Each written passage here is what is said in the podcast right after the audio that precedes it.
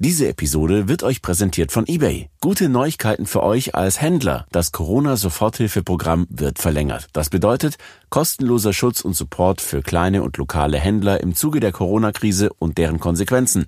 Zusätzliche Education-Maßnahmen wie Podcast und Online-Seminare zum Onboarding, ein kostenloser Premium-Shop und vieles mehr.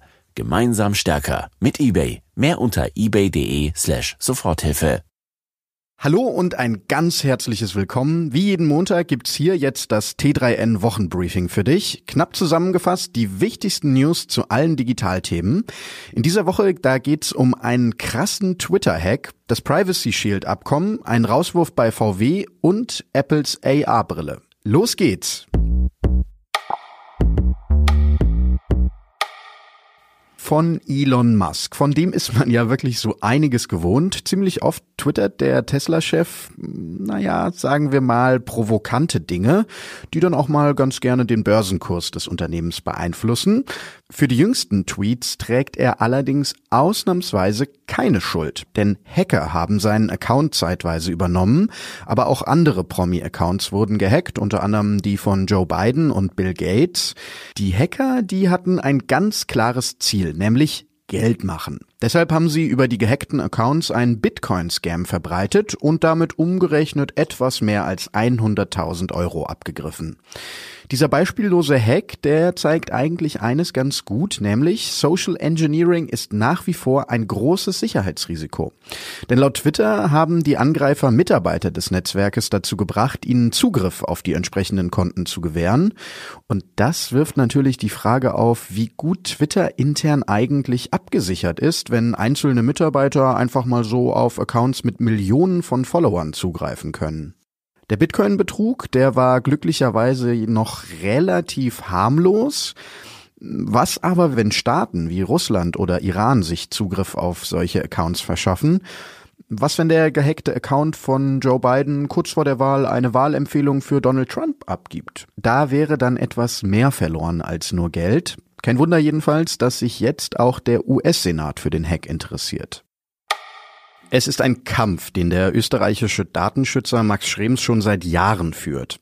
Nachdem 2015 der EuGH das Safe Harbor Abkommen gekippt hatte, ist jetzt auch das Nachfolgeabkommen Privacy Shield heißt das für ungültig erklärt worden, wieder vom EuGH. Das Abkommen, das hat geregelt, wie personenbezogene Daten geschützt werden, die aus der EU in die USA übertragen werden. Das jetzt gesprochene Urteil, das besagt, dass Daten zwischen der EU und den USA zwar ausgetauscht werden dürfen, aber nur unter einer sehr wichtigen Bedingung, nämlich dass die Datenschutzbestimmungen ein gleichwertiges Niveau haben. Betroffen davon ist zum Beispiel Facebook mit seinen US-Servern, aber auch mittelständische Unternehmen müssen sich jetzt genau überlegen, wie sie mit der Situation umgehen. Gerade einmal zwei Wochen war er im Amt, jetzt muss er sich schon eine andere Aufgabe suchen. Christian Sänger, Chef, also beziehungsweise ehemaliger Chef der Software-Sparte bei VW, soll sich nämlich mit zu vielen Akteuren im Unternehmen überworfen haben. Unter anderem wohl mit dem sehr mächtigen VW-Betriebsrat, so berichtet es jedenfalls das Handelsblatt. VW-Chef Herbert Dies will Sänger aber wohl im Unternehmen halten. Wer sein Nachfolger wird, das ist bislang unklar. Augmented Reality gilt als wichtige Zukunftstechnologie, doch mehr als simple Smartphone AR ist bei den Konsumenten bisher noch nicht angekommen. Eine echte AR-Brille für den Massenmarkt, die gut aussieht und leicht zu bedienen ist, die fehlt noch immer. Aber Apple arbeitet wohl daran, das zu ändern. Offenbar hat der Konzern nämlich bereits mit der Testproduktion von Brillengläsern begonnen. Erscheinen könnte das Gerät dann frühestens im kommenden Jahr. Bei den Brillengläsern setzt Apple wohl auf eine Technologie, wie sie auch in 3D-Brillen verwendet wird. Dabei wird mit Hilfe von stereoskopischen Bildern eine Illusion von Tiefe erzeugt.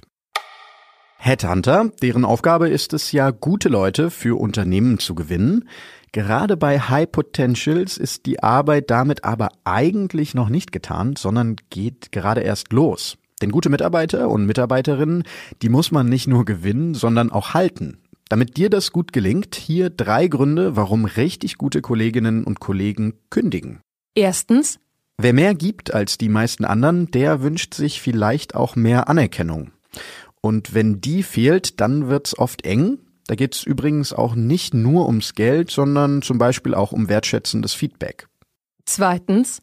Kündigungen, die hängen oft mit den jeweiligen Vorgesetzten zusammen. Heißt, Talente verlassen selten ein Unternehmen, sondern vor allem ihre Führungskräfte. Gerade wenn die nicht ganz so kompetent sind. Drittens. Wer was kann, der ist schnell unterfordert. Stichwort Bore-out. Wenn man da nicht drauf reagiert, und zwar schnell, und neue Aufgabenfelder anbietet, dann ist das für viele ein Kündigungsgrund. Damit sind wir durch für diese Woche. Danke fürs Zuhören. Wenn dir dieser Podcast gefällt, dann lass uns gerne ein Abo da. Wie das geht, weißt du. Mach's gut und bis nächsten Montag.